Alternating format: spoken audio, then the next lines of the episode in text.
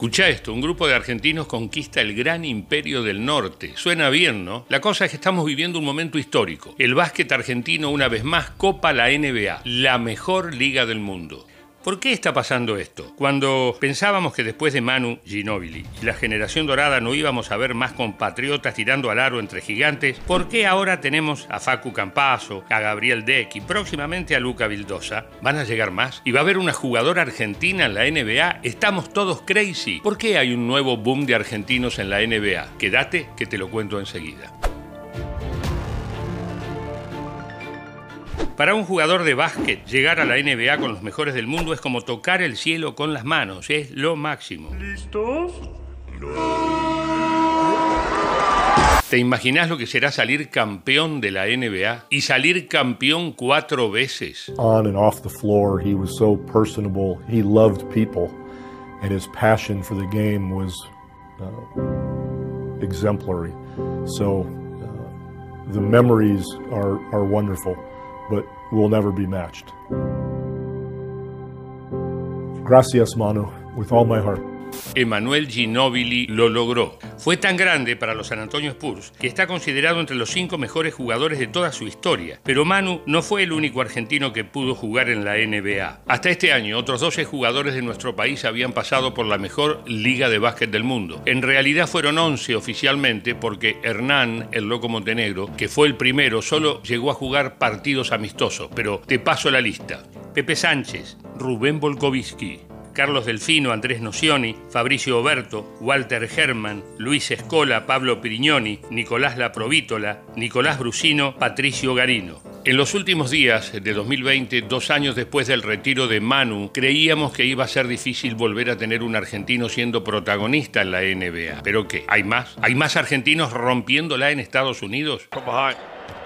Oh. Facu Campasso is on also the alley No, he puts it right up and in. Dempsey pointed out uh, a terrific defensive group. Now, can they score? Campasso, yes, a little 12 footer. Seven to shoot. Intercepted by Campasso. Between the legs, Morris scores. Oh, ¡Fabuloso! El base Facundo Campazo llegó a los Denver Nuggets en diciembre del año 2020 proveniente del Real Madrid, donde era una de las estrellas del equipo. Ahí ganó 11 títulos, incluidos dos de Europa. En Denver, antes de que termine su primera temporada regular con el equipo, ya es titular. No solo eso, es muy querido por su hinchada y ya se ganó el respeto de compañeros, rivales y periodistas. ¿Podrá ser campeón en su primer año en la NBA? Last one, Joker. Uh, Bill Hanzik just handed me this note. Facu had eight points in the fourth quarter. He led you guys in scoring in the fourth. He also had that clutch three with a minute and a half to play. How clutch has he been this season, especially the last few games? He's playing great for us right now, so hopefully he's gonna continue to play like that. You know, I've taken so many things from you know a bunch of guys on our team's games. You know, Maul and Monte, and of course Faku. You know, the way that Faku, you know, impacts the game with his heart, and with his intelligence, player with his finesse. You know, that's something I can learn from each and every day. Uh, Faku's an amazing passer and uh, aggressive player, so him coming off those screens and, and just even just moving around on when I when I'm not setting the screen, he knows where to find players. ¿Y listo? ¿Campaso es el único argentino que está jugando en la NBA? ¡No! Este año se sumó Gabriel Deck al Oklahoma City Thunder. Si bien su equipo no está entre los mejores, el Tortu, como lo llaman, ya mostró que tiene todo para romperla. ¿Será el próximo en lograrlo? And here is, speaking of Deck, Gabriel Deck making his NBA debut. The Argentinian, 26 years old, to gather there. And Deck able to keep it alive for a recycled 14. See what he does here, going right at Zion. First shot and he banks it in. Campaso, Deck, ¿hay más? Sí, sí, hay más. Otro argentino, Luca Vildosa, acaba de firmar contrato con uno de los equipos clásicos de la NBA, los New York Knicks, que hacen de locales en el mítico Madison Square Garden. ¿Te imaginas lo que es para un argentino llegar a jugar ahí? Desde el Forum del Madison Square Garden, en la ciudad de Nueva York, asistiremos al primer recital que vía satélite brinda un cantante en el mundo. Señoras y señores, con la orquesta conducida por el maestro argentino Jorge López aquí está el ídolo de América.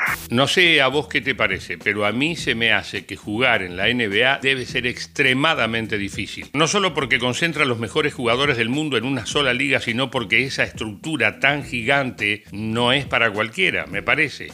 Hola Lalo, ¿cómo estás? Bueno, la NBA me cambió mucho en mi vida, en mi carrera, eh, sobre todo en la popularidad. Creo que acá me hice muy conocido desde que llegué en la NBA. Además que me cambió, para ser realista, la parte económica y la parte también de mi futuro, ¿no? De mi retiro, porque la NBA te ofrece demasiados beneficios y cosas que son eh, muy buenas, muy positivas para lo que es el desarrollo en el futuro, de, sobre todo para un jugador que, que se jubila y, y que toma la decisión de dejar este deporte. Así que me cambió la vida drásticamente. Hay un boom de argentinos en la NBA porque han jugado muy bien lo que fue el Mundial de China. Han hecho un grandísimo trabajo. Entonces eso no quedó ajeno a todos los scouts, a todas las personas que siguen el básquetbol mundial y además que han tenido un crecimiento individual de cada uno en sus ligas locales o en sus ligas internacionales como la de Europa eh, de una manera increíble. Bueno, listo. En este momento están Campazo, y Vildosa. Tres argentinos en la NBA ya son un montón, ya es un boom. Copamos la NBA, pero esto,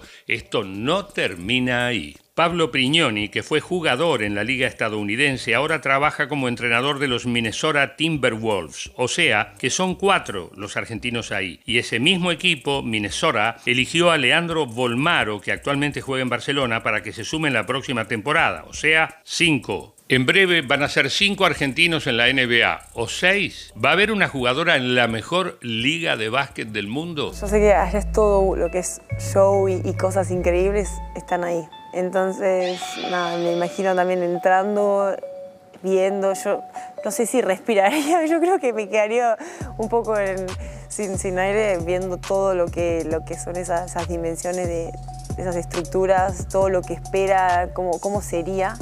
La verdad que bueno, a mí me invitaron ahora 15 días a probar en agosto para ir a entrenar sin compromiso, conocer, ver cómo es, para no llegar y que me pase eso capaz cuando de verdad tengo que ponerme claro. Florencia Chagas es la jugadora argentina que fue elegida para jugar en Indiana Fever, equipo de la WNBA, la NBA femenina. Con ella, en muy poco tiempo, podríamos tener a seis argentinos en el mejor básquet del mundo, una cosa de locos. Cada vez que un argentino o una argentina triunfan, es muy interesante revisar sus historias personales. Muchas veces son deportistas que a su talento han sumado el esfuerzo y una gran voluntad de superarse, por lo general en contextos adversos. El caso de Gabriel Deck es un ejemplo claro. Él nació en la pequeña localidad de Colonia Dora, en Santiago del Estero. Tuvo que pelearla mucho.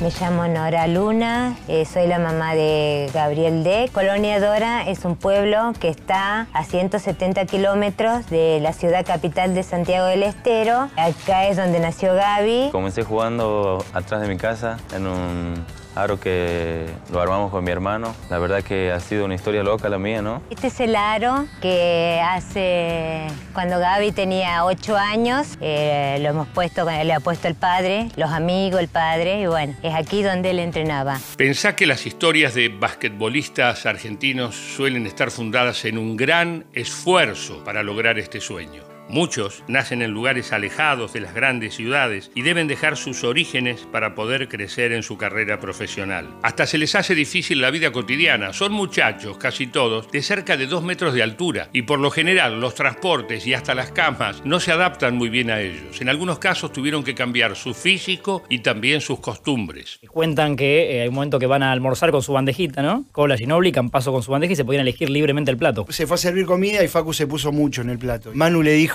sos el único jugador profesional con panza que vi. Lo para hacer Campazo en- es un bala. Era, imagínate, Campazo de Primer de Mar del Plata ahí. Sí, ¿entendés? con su pancita. Claro, y bueno, nada. ya ahí Facundo empezó un cambio de alimentación.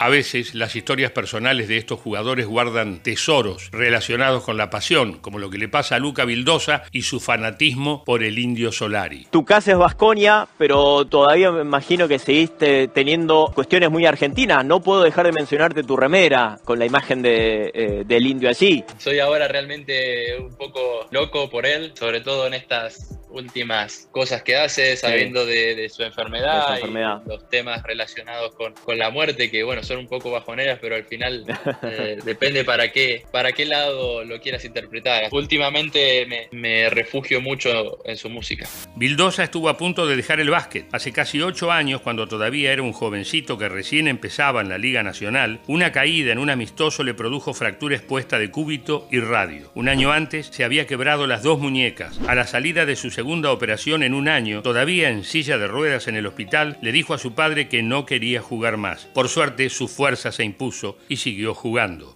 Multiple reports today, Clyde, about the Knicks signing a new point guard, and that's the man, Luca Vildoza, a 25-year-old out of Argentina.